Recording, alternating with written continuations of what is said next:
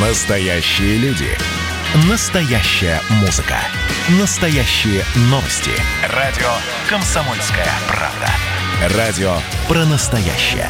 97,2 FM.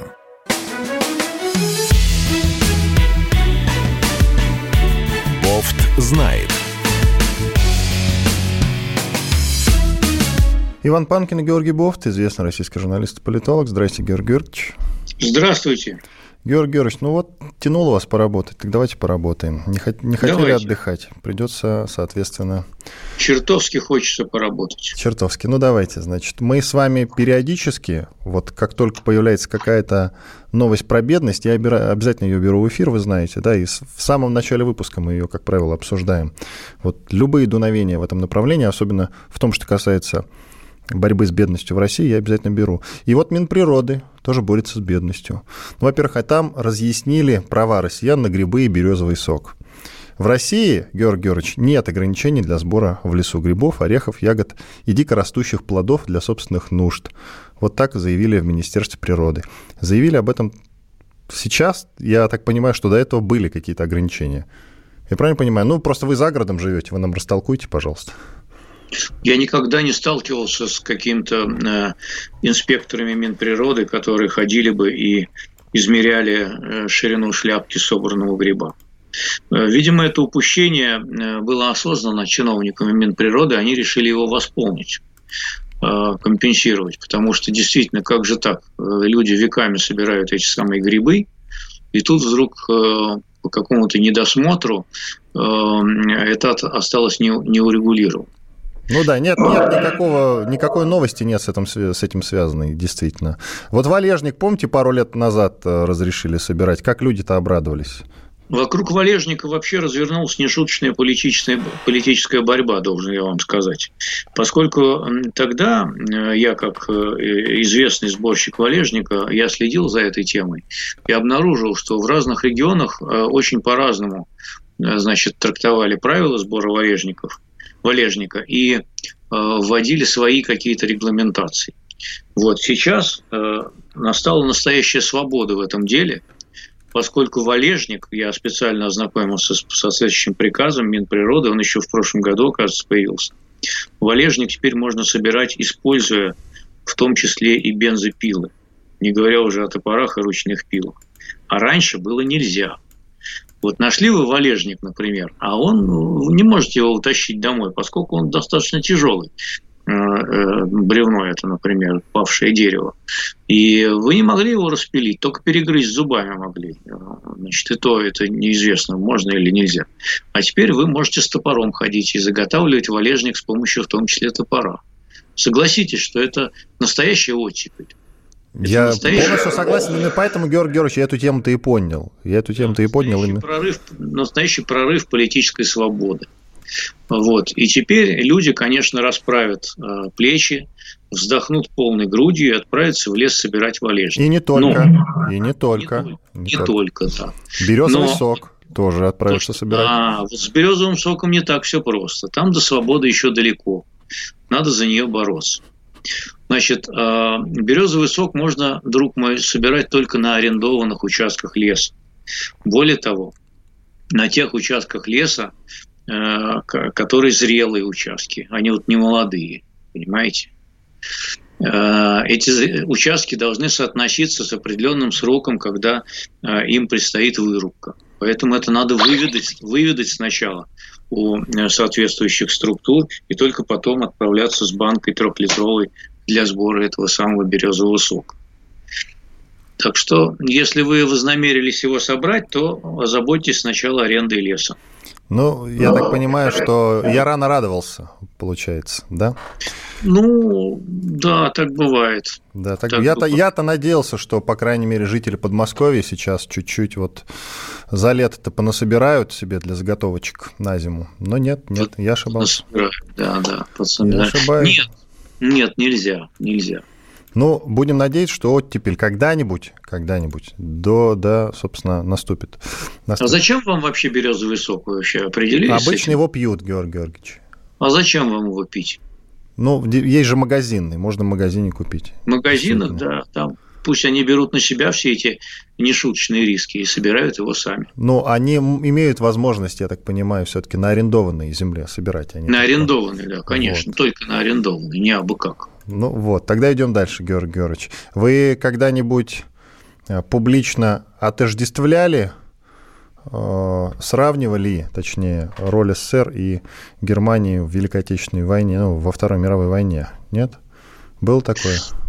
Ну, отрицали решающую роль победы советского народа в разгроме нацистской Германии? Я смотрю, вы сегодня в роли НКВДшника выступаете. Нет, не довелось. Но я знаю человека, который этим занимался регулярно. Немедленно назовите его фамилию. Да, я думаю, что этот закон надо назвать законом Гозмана. Я хорошо знаю Леонида Гозмана, и он действительно э, высказывался несколько раз, э, сравнивая, значит, Гитлера со Сталином, и э, такие сравнения проскальзывали в его речах. Вот, и он, так сказать, довольно нелицеприятно отзывался о сталинском режиме и о том, значит, какими мотивами руководствовался Сталин накануне Второй мировой войны или накануне Великой Отечественной войны, вернее, даже так надо сказать. Вот, поэтому я думаю, что это специально закон принят для него, чтобы его взять за мягкое место. Я ему сегодня обязательно напишу какой-нибудь имейл и предупрежу о том, что на него готовятся соответствующие репрессии, чтобы он немножко э, умерил пыл. Сбавил обороты. Да, или сбавил обороты. Интересно, как вы с ним дружите, он комсомольскую правду не переваривает. Георгий Георгиевич, не с теми людьми вы дружите. Ну, он там раньше, я знаю, при, приглашали его на комсомольскую бывает, правду. Бывает, мы и Гозмана зовем, да, и сейчас зовем, потому что вы же знаете, у нас полная... Вот где оттепель, так это вот на радио «Комсомольская правда». Да я даже когда вот прихожу, уже сейчас не, не прихожу, а, но когда я снова приду, я, конечно, почувствую, что там тепло. Абсолютно. Не просто тепло, тут настоящие джунгли у нас в этом смысле. А, не только Гозманом а, славится подобное прославление Германии. Есть же еще журналист Александр Минкин, известный. У него тоже была своеобразная версия по поводу того, чья победа. Вот он писал, нет, мы не победили, или так победили, но проиграли. А вдруг было бы лучше, если бы не Сталин Гитлера победил, а Гитлер Сталина. В 45-м погибла бы не Германия, погиб фашизм. Аналогично, погибла бы не Россия, а режим, сталинизм. Это Может, он такое писал? Да, я, конечно, я это знаменитая читал. его статья. Может, лучше бы фашистская Германия в 45-м победила СССР, а, а еще лучше в 41-м. В 2005 в году, году он, он опубликовал в «Московском комсомольце» статью «Чья победа». В 2005 году. В пятом году. А, ну, в пятом году, да, такое, конечно, могли написать. Сейчас-то уже, конечно, поостерегутся. Но секундочку, я-то все помню, как вы видите. Я-то все Да помню. я вижу, да. И не только вы, есть, есть органы специальные, которые записывают. И, но за, закон обратной силы не имеет. Я думаю, что за публикации пятого года все-таки Минкина не возьмут за э, за что его могут взять за задницу. Да. Я бы на вашем месте не был так уверен. Вспомните, что произошло с Хабаровским губером. Так что, так что я бы на Хабаровский, А Хабаровский губер тоже сравнивал Гитлера со Сталином? Нет, но такого... он кого-то вроде как убил там в этом, в каком-то там году в Лохматом. А ну, а давайте привлекли-то только сейчас, Георгий Георгиевич. Давайте ну... дождемся, давайте дождемся суда и выясним, правда ли это. Может быть, не удастся доказать его преступление. Мне почему-то так кажется. Вы знаете, по крайней мере, мы с вами, да, мы с вами не будем в этом участвовать. Никак. Нет, не будем. Кроме Нет. как в эфире радио «Комсомольская правда». Нет, не будем, Все, конечно. Ни слова больше об этом. Но насчет, насчет самого, собственно, законопроекта, который пока только внесли, ну, вы знаете, как у нас с такими законопроектами. Если внесли, то да, донесут. за два дня. Внесли, конечно. то донесут обязательно. Конечно, конечно. Итак, зачем он нужен, Георгий Георгиевич? Теперь же серьезно. Э, я бы немножко позволил себе скорректировать ваш вопрос. Не зачем, а почему. Ну, давайте. Можно так? Конечно. Э, потому что руки чешутся. Вот, руки чешутся, и хочется что-нибудь написать такое патриотическое к празднику. И вот группа депутатов, среди которых даже я нашел там пару человек, которых можно назвать уважаемыми. Вот, они написали эту, э, ну, с позволения сказать, хрень. Почему хрень? Потому что у нас достаточно уже таких законов, которые и там за отрицание победы, и за восхваление фашизма, нацизма, и за значит, э, рекламу символики и так далее. Этих законов у нас, э, да, да, да, да, да, в общем, дофига. А, и почему-то вот нужно принимать еще один закон с такими витиеватыми формулировками, э, который, ну, он повторяет просто то, что уже есть. А, и просто люди хотят отметиться на этой стезе, написания вот этих э, законов, которые якобы патриотические. Понимаете, э, вот есть такие темы, э, по, по которым вот далеко не каждый э, так вот возьмет, покрутит у виска пальцем и скажет, мил человек, ну что ты вот делаешь, а? Ну вот что ты вот с этой фигней, понимаешь, вылезаешь? Зачем это все? Это же, это же фальш. Вот я бы сказал, что ключевое слово здесь это именно фальш. Э, они просто хотят пропиариться, извините за банальное выражение, со своим вот этим законом, который повторяет все, что уже написано до них. А я вам что даже, с вашего позволения, я даже вам скажу, почему они хотят пропиариться.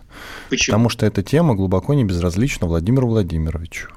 Владимир Владимирович по поводу этой темы очень сильно переживает. Мы это знаем, он статью недавно Знаете, написал. А, и а, он а написал, я... кстати, грамотную, конкретную статью. В ней как раз-таки вот я все знаю. по полочкам. Я, я не могу залезть в голову Владимира Владимировича, я не знаю, как он относится к подобным инициативам. Потому что, понимаете, когда лижут, лижут, лижут, лижут, но вот с какого-то момента начинается, э, так сказать, вот это место, которое лижут, оно начинает зудеть. Ну, давайте уже прервемся на самом интересном месте. Давайте прервемся. А, продолжим после перерыва. 10 секунд у нас. Иван Панкин и Георгий Бофт, известный российский журналист и политолог. Две минуты отдыхаем, после этого возвращаемся в эфир. Госдума. Перезагрузка. Ведущий Роман Карманов вместе со слушателями ищут кандидатов, которые достойны попасть в парламент. Аудитория радио «Комсомольская правда» — полноценные участники программы — в каждом выпуске вас ждет максимальное количество интерактива, звонки, сообщения, стрит-токи и, конечно же, голосование. Только слушатели решают, достоин ли кандидат работы в Госдуме. Все гости программы должны быть готовы к тому, что наша аудитория уже здесь и сейчас проголосует против них. Слушайте каждый понедельник в 7 часов вечера по московскому времени.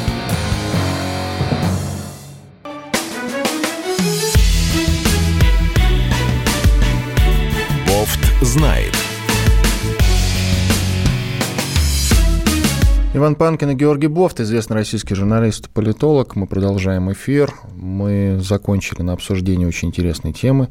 Дело в том, дело в том, что в Думу внесли законопроект о запрете публично отождествлять роли СССР и Германии в войне. Речь, конечно, о Второй мировой войне. Но если внесли, то, как водится у нас, такие законопроекты обязательно донесут. Ну, донесут что называется. Донесут. Да, да обязательно донесут. донесут. Отметились, отметились уважаемые люди, как сказал Георгий Бофт, э, значит, э, глава Думского комитета по культуре Елена Емпольская. Она регулярно, в общем-то, хвалит Сталина, то есть для нее, мне кажется, это норма. От а, нее, от нее я этого ожидал. Да, это, и это, я тоже. это неудивительно. Согласен. Первый вице-спикер Госдумы Александр Жуков. А вот от него я этого не ожидал. И сенатор Алексей Пушков. Ну, от этого, в общем, тоже ожидал. Забавненько. Так вот, я вам э, сказал в прошлой части нашей программы, почему, почему они на это пошли, по моему скромному мнению, имхо, что называется. Потому что тема глубоко не безразлична Владимиру Владимировичу Путину. Владимир Владимирович Путин в свое время, уже сколько, кстати, времени это прошло, полгода, год, э, написал статью для National Interest, и ее опубликовали, в том числе перевод ее опубликован был в российской газете про как, про то, как начиналась, грубо говоря, Вторая мировая война. Это была хорошая, интересная статья, и делал аудиоверсию статьи, и даже спецпроект по поводу нее делал, расспрашивал разных историков, и все, в общем-то, сошли, что там не придерешься к Владимиру Владимировичу. Настолько он, в общем-то, грамотно ее расписал. Но вот э, подобного толка инициативы, которые перерастают потом в законопроект, вот их я не понимаю. На что тратят время эти глубоко уважаемые нами люди, которые получают за это большие зарплаты? Вот. Ну, Георгий Бофт, наверное, знает ответ. Вот он не договорил. Я, извините, постесняюсь просто вас цитировать про то, что там лижут, ну и так далее. Что лижут, да. Я думаю, что вот они лижут все время одно и то же место и думают, что они представляют адекватно представление э, президента о том, что ему это все нравится. А, но мне кажется, такое усердие с какого-то момента начинает вызывать раздражение. И И, в общем, но, понимаете, но сказать им, чтобы заткнулись и чтобы не писали больше такие глупости, Притом при всем, понимаете, вот если кто-то там начнет действительно говорить о том, что, а, так сказать, сталинский режим, ну, там же была резолюция Европарламента, например, на сей счет, которая фактически э, действительно тоже поставила их на одну доску, сталинский и гитлеровский режим и так далее. Я бы, как историк, сказал вот просто, что это неправда. Вот, это некорректно а, по целому ряду причин. Э, и, э, но, но переводить это в сферу, так сказать, морали и, и карательной какой-то, значит, там историографии, ну, это маразм просто и все. Ну, это закручивание гаек называется. Я это а, так да. называю. Я да, это называю да. так. Но... Закручивание гаек, да. Смотрите, что касается Пушкова, кстати, я думаю, что тут нужно немного поправить, потому что программы, которые выходят, телепрограммы, которые он в том числе продюсирует, ведет, они, в общем-то, неплохие. Они, в общем-то, неплохие. Я время от времени смотрю, и мне это, это время от времени нравится, откровенно говоря. Так что, ну, где-то покритиковать, не где-то могу, похвалить. Не могу разделить ваших восторгов. Но... Это не восторги, это объективная моя, ладно, субъективная вот Субъектив, оценочное да. суждение, скажем согласились, так. Согласились, согласились. Значит, и Тут же надо сказать, что не на ровном месте все же рождаются подобного толка инициативы, которые сначала внесли, потом донесли, ну и так далее. Они же рождаются почему? Потому что действительно возникает куча вопросов э, не только в сравнении СССР э, с Германией, да, в прямом сравнении, я имею да. в виду действия, а еще и в отрицании э, победного, победной роли, решающей роли советского народа в разгроме нацистской Германии. Действительно, ведь с этим есть трудности. В Великобритании, ну, как вы знаете, есть копия памятника, известного памятника, на котором, значит, Сталин, э, Черчилль и Рузвельт, так э, есть в Лондоне укороченный вариант, без Сталина. Вы в курсе? Ну и что? Вы хотите сказать, что тем самым э, значит, надо отсылать следователей в Лондон и арестовывать Да никого не надо, никого не надо никуда отсылать, это бессмысленно, конечно, сам факт отрицания на лицо. В Америке постоянно от Шварценеггера до Обамы, а можно, до Трампа. А можно, я, а можно я не соглашусь? А я еще не договорил, и потом не согласитесь. Время от времени от э, американского истеблишмента звучит фраза, я уже перечислил, там, начиная от Шварценеггера, заканчивая каким-нибудь Обамой, Трампом, блин, да кем угодно, в общем-то, в Америке, о том, что это они победили Гитлера, что не есть правда, конечно. Далеко. А теперь можете не соглашаться, давайте. Вот я не соглашусь. Давайте. А, да, на самом деле это не так. Э, на первом месте стоит не отрицание победы, не отрицание решающей роли советского народа, который отрицать э, невозможно, поскольку действительно Советский Союз сыграл главную роль в разгроме нацистской Германии. А на первое место стоит, э, если хотите сказать, гордость за своих, которые участвовали в этой Второй мировой войне. Им, в общем, конечно, не совсем наплевать на подвиг советского народа, но для них ближе подвиг американского народа и подвиг британского народа. И они будут гордиться ими. А вы хотите, чтобы они гордились нашим подвигом? Они этого делать не будут. Вот, и, и им плевать на законы, которые принимает Государственная Дума. Это их история. Их участие во Второй мировой войне – это их история. Мы были союзниками в этой войне, действительно. Но они не обязаны разделять наши акценты и наши трактовки и отодвигать своих э, павших и своих воинов на второй план и выдвигать на первый советский народ. Притом при всем, что советский народ, как мы говорим, объективно действительно сыграл главную роль в победе над э, нацизмом. Но они-то гордятся своей историей. Вы знаете... Понимаете, э, и даже, и даже, э, понимаете, вот э, для каждой страны важны свои герои, а не чужие. И никогда вы не заставите их гордиться чужими героями поперек своих героев. Пусть даже Э, они понесли меньше жертв, э, значит, они потеряли гораздо меньше жертв, э, они не заплатили такую цену, но они заплатили какую-то цену, и она для них важна, понимаете? И вот это важно понимать. И не лезть со своим, значит, вот нравственным устоем в чужой монастырь. Это очень хорошая пословица. Надо ее иногда вспоминать. Ну, хорошо. Тогда надо тут сказать, что американцы и ленд-лизом долгое время помогали. Правда, потом мы по ленд-лизу в 2006 году полностью с ними рассчитались, как правоприемники. Ленд-лиз, ленд-лиз изначально был не гуманитарной помощью. Ленд-лиз изначально был организован на определенных коммерческих условиях. Это был контракт, который подразумевал определенные условия. И мы от которого мы не отреклись, тут надо тоже мы, Да, мы заметить. от него не отреклись. Могли, но не отреклись. Э, ну, могли, могли, да. Могли, Страны под названием контакта... СССР уже не было давно. В 2006 от, году от мы полностью контракта. рассчитались по ленд-лизу.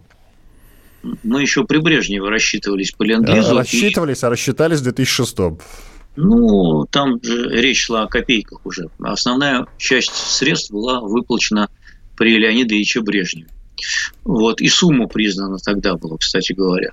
Значит, а, и это был контракт, на который мы подписались, и который... Но вот что я хочу сказать. Вот это вот сейчас а, умоление, а, значит, запрет умоления первенства, первенства советского народа и его роли в Великой Отечественной войне, не приведет ли это к тому, что за упоминание того, что ленд-лиз э, и поставки по ленд-лизу оказывали большую, э, имели большую долю в военных, э, так сказать, общих поставках, не будет ли это расценено как уголовное преступление? И это плохо. И это плохо. Это плохо. Потому что люди имеют чем, право на некое чем, мнение, просто, безусловно. Чем, чем, больше, чем больше принимается идиотских репрессивных законов, адресованных истории, тем больше будут идиотов в погонах, которые захотят их применить на практике. Тут я с вами полностью согласен. Вот. И, и Но мы же не про закон, мы про опасность. разговор, мы про диалог, мы про дискуссию. Не так ли? Ну да. да. Ну да. Мы, мы же должны доносить, и вы поняли, в каком смысле доносить. Людям, а не на людей. Доставлять. Доставлять, если хотите. Информировать, Доставлять. информировать. Да. Вот Совершенно так. верно. Значит, смотрите, еще маленький штрих, уже не, каса, не касающийся, в общем-то, Великой Отечественной войны, Второй мировой войны, но тоже достижением Советского Союза, России. Собственно, вы помните, 12 апреля какой праздник отмечается, День космонавтики, и есть такой парень, Юрий Гагарин, был такой парень, вернее. Да. Вот. Был такой парень, Юрий Гагарин. И он не то чтобы там только советский и не только он как бы наш, он же общий, правильно ведь, Юрий Гагарин? Общий, да, Я считаю, что, что это человек общий вообще. Общий, да. Вот, и что делает... А что с ним, что нет, с ним нет? Ну, он умер, насколько вы в курсе. А, кроме, кроме того, кроме того, значит, 12 апреля посольство США по-русски, как они написали у себя на странице в Фейсбуке, UC Department of State, значит, сделали пост. Сегодня Международный день полета человека в космос. В этот день мы отмечаем 60-летие пребывания человека в космосе, а также технический прогресс и международное сотрудничество, который которым способствует освоение космического пространства. Картинка американского астронавта, картинка американского астронавта – и на ней подпись «Международный день полета человека в космос». Угу. Красиво Ну, давайте, давайте примем закон о том, что... Не-не, тут не про закон, мы только что договорились с вами. Вы мне тут говорили, что нет никакого отрицания. Что сейчас ответите? У нас минута. Я сейчас отвечу, что, конечно, американское посольство занимается пропагандой, вернее, контрпропагандой, и э, просто его корежат от того, чтобы поставить Гагарина э, и сказать, что первым человеком был Гагарин, а не американский астронавт. Ну а что тут как бы... Но мы с вами признаем, что американцы были на Луне, это же как бы известно. Мы же не говорим, что Стэнли Кубрик снял то кино. Сколько у нас осталось секунд? 10 секунд. Уходим на вы перерыв. Опять хотите Уходим вы, на перерыв. Опять, Георгий Георгиевич, Иван Панкин и Георгий со своим уставом в американское посольство проникнуть. Про наш устав и их монастырь через 4 минуты продолжим. Мы тут порт-ячейку организовали, «Бычью России» называется. Я секретарь, это мой актив. А вы кто такие? Он пришел на радио «Комсомольская правда». Каждый понедельник в 6 часов вечера Дмитрий Гоблин-Пучков с толком, расстановкой и старым добрым сарказмом обрисовывает слушателям обстановку в стране и мире – Руководитель этого шапито, массовик-затейник Зеленский, он никто. Это даже не петрушка, насаженный на руку. Гражданин Байден, который публично называет президента Российской Федерации убийцей, тоже как-то, на мой взгляд, немножко не в себе вызывают изумление коммунисты, которые стоят с монархистами, нацистами, гомосексуалистами. Вас-то что туда принесло? Я могу понять, чего хотел Владимир Ильич Ленин. Полного изменения общественного строя. Вот это вот действительно серьезная задача. Каждый понедельник в 18.00 по московскому времени. Подключайтесь. Гоблин плохого не посоветует.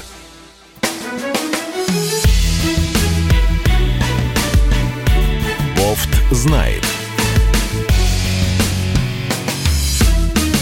Иван Панкин и Георгий Бофт, известный российский журналист и политолог. Продолжаем разговор. Георгий Георгиевич. Mm. Ну, мы с вами остановились на отрицании роли Советского Союза в победе. В победе понятно какой. И мы частично захватили тему э, поста посольства США в Фейсбуке.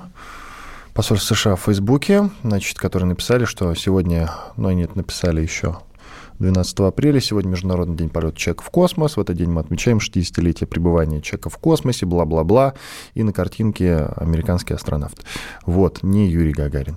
Хотя, в общем-то, мы с вами были солидарны по поводу того, что Юрий Гагарин — это человек всемирного масштаба, он как бы общий, как достояние мира в первую очередь, конечно, безусловно, и можно было его фотографию разместить. Вы тут сказали, Можно что было. я лезу в чужой монастырь традиционный. Что да, нужно понять? Опять, и, и я настаиваю опять... на том, чтобы, понимаете, ввели какой-то закон, законопроект вроде того, вы который уже внесли лезете, в Думу. Вы опять лезете в чужой монастырь со своим уставом. Вы хотите, чтобы американское посольство, которое ведет э, определенную пропаганду, вот, э, и не хочет оно возвеличивать никакого Гагарина, конечно, вот, э, и фотографию поставить свою, а не Гагарина, конечно. Вы хотите, чтобы они э, делали так, как вот мы хотим. Ну, они так тоже могут сказать, а почему вы не празднуете высадку первого человека на Луну, например? Да не хотим и не празднуем, потому что мы празднуем Я Гагарина. ее признаю, я ее признаю. Нет, я не ну, говорю, это... что вообще не верю в эту версию, что их там не было.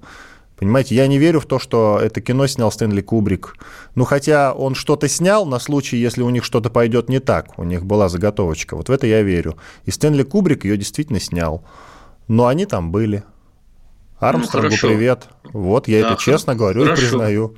Хорошо, да. Вы лучше американского посольства, я в этом никогда не сомневался. А вот сейчас представьте, я бы говорил прям противоположное. Что бы вы сказали? Ваня, вы идиот. Не Нет, я бы такого в эфире не сказал. Не в эфире. Вы писали бы мне в Фейсбуке об этом. Спасибо. Я бы сказал, что ваши взгляды странные. Я вот. Э, встречал людей, которые э, с хрипом в горле э, отрицают э, высадку американцев на Луну. Ну и что? Ну, мало ли мракобесов э, в стране. На всех не наздравствуешься. Ну ладно, тогда давайте уже поговорим про действительно важные вещи. Про действительно Наконец. И не только вещи. Ой, прям соскучились, Наконец. да? Соскучились. Да, да. Я понял. Госдума, опять-таки, куда без нее, запретит сотрудникам и спонсорам экстремистских организаций избираться в парламент. Вот, вот так вот звучит эта тема, да? Вот когда я первый раз ее увидел, я даже подумал, ну и что? А потом, через буквально да. пару секунд, я догадался, до меня не сразу доходит. Я ну догадался, да? да? Это чтобы, это же не просто так. Это же не, это чтобы вот специально обученных людей в Госдуму допускать, понимаете, и в парламент, разумеется. Вот. Только специально обученных, только, соответственно, в каком-то смысле лояльных, на самом деле не лояльных, или не только лояльных, а разных, может быть, удобных, или идеологически правильных, но только не тех, которых там вот какие-то определенные люди видеть не хотят. Я же правильно мыслю в том направлении? Ну, частично, как всегда. Ну, как всегда. Ну, вы поясните. Как всегда, вы тут, частично. Вы тут мэтр а, все-таки. Да, вот именно. Давайте э, послушаем мэтра. Давайте. А, значит, э, законопроект этот интересен, конечно, в нескольких аспектах. Э, с одной стороны, действительно, он кажется несколько абсурдным, поскольку если человек причастен к деятельности экстремистской организации, то ему не в Думу надо идти, а в Следственный комитет на допрос. И э, казалось бы, зачем это все, значит, э, вот городить, поскольку ясно, что на практике никогда такой человек не будет зарегистрирован, и им действительно займется следствие поскольку у нас антиэкстремистское законодательство достаточно жесткое. Но если вчитаться в него внимательно, то в этом законе есть интересный пассаж, а именно ретроспективный. Поскольку а, закон запрещает баллотироваться в Думу в том числе тем, кто за три года до признания данной организации экстремистской имел с ней сношение.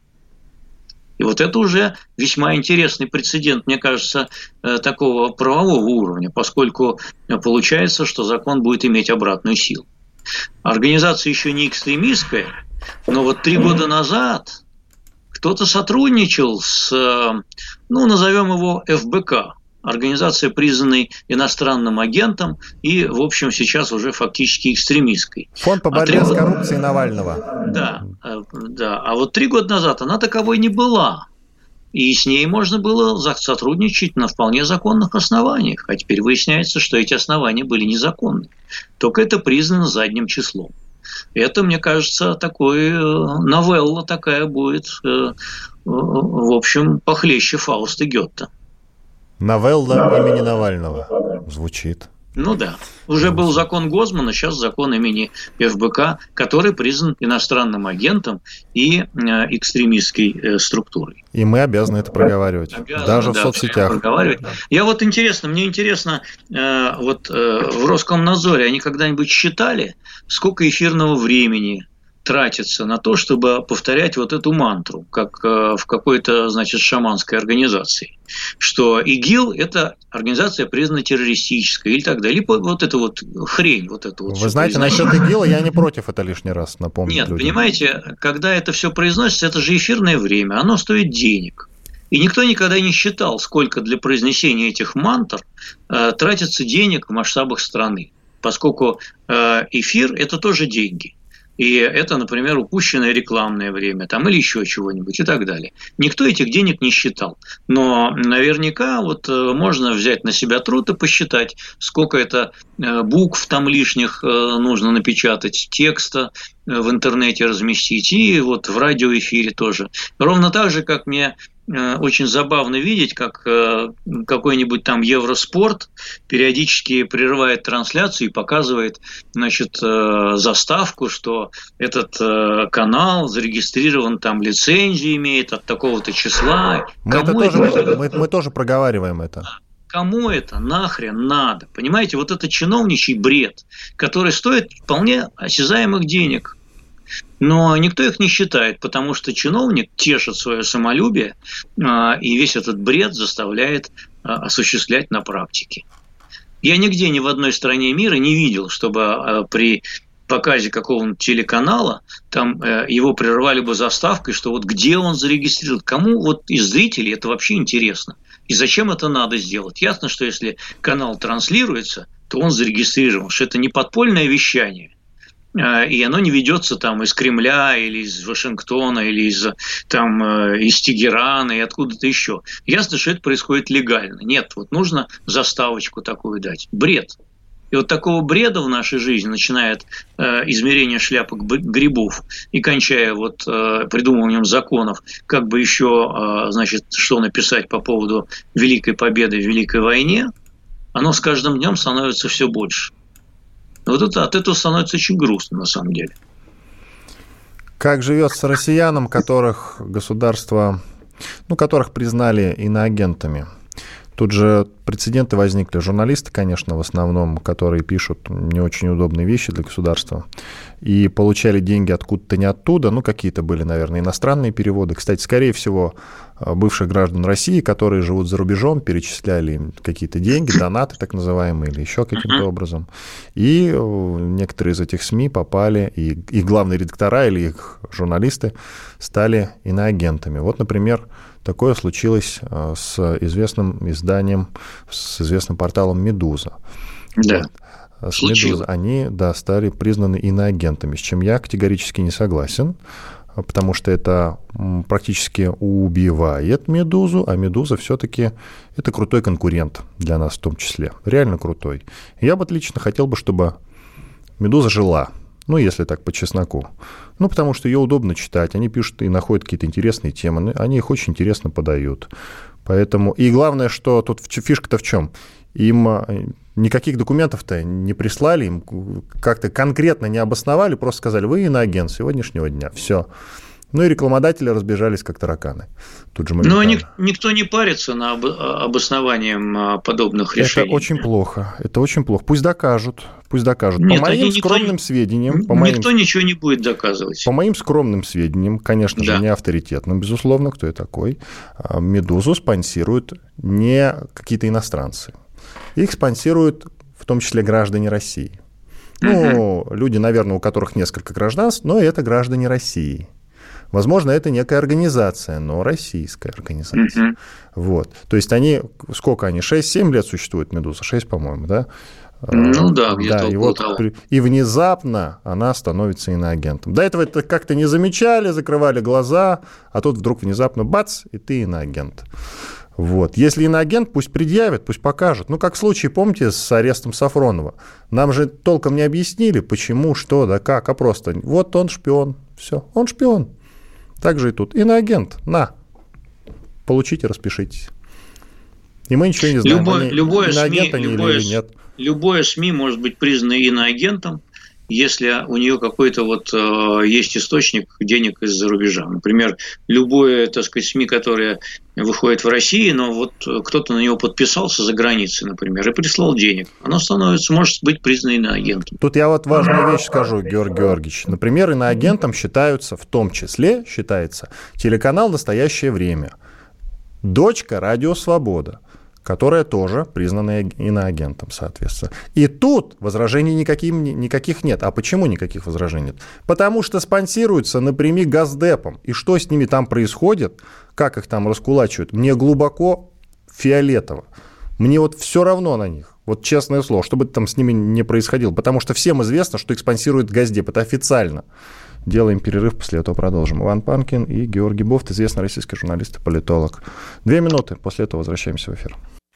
Занимательный факт про Надану Фридрихсон. Она лучше всех готовит человечество к непредвиденному. Суперлуния будет, друзья мои. Так что держим себя в руках, в штанах, в ботинках.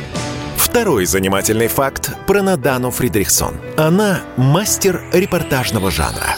Дмитрий Пучков на полном скаку тормозит оппозиционные движения в России. Третий факт о Надане Фридрихсон. Она прирожденный счетовод складывая 1 плюс 1, у меня получается не 2, а 22. Четвертый занимательный факт про Надану. Она отлично умеет держать удар. Мыслитель, поэт, философ Анатолий Кузичев. Боксер еще и лыжник. Ну, боксер он так себе. Что, не пробила тебе разве печень в тот раз? Занимательный факт номер пять. Надана за вопросом в карман не лезет. Скажите, Цыпкин, через секунду будет ядерный грипп. О чем бы ты сейчас пожалел? Каждый понедельник и вторник – 6 часов вечера по московскому времени слушайте многогранную Надану Фридрихсон и ее звездных соведущих в прямом эфире. Вот мы дружной компашкой на радио «Комсомольская правда» будем для вас вещать.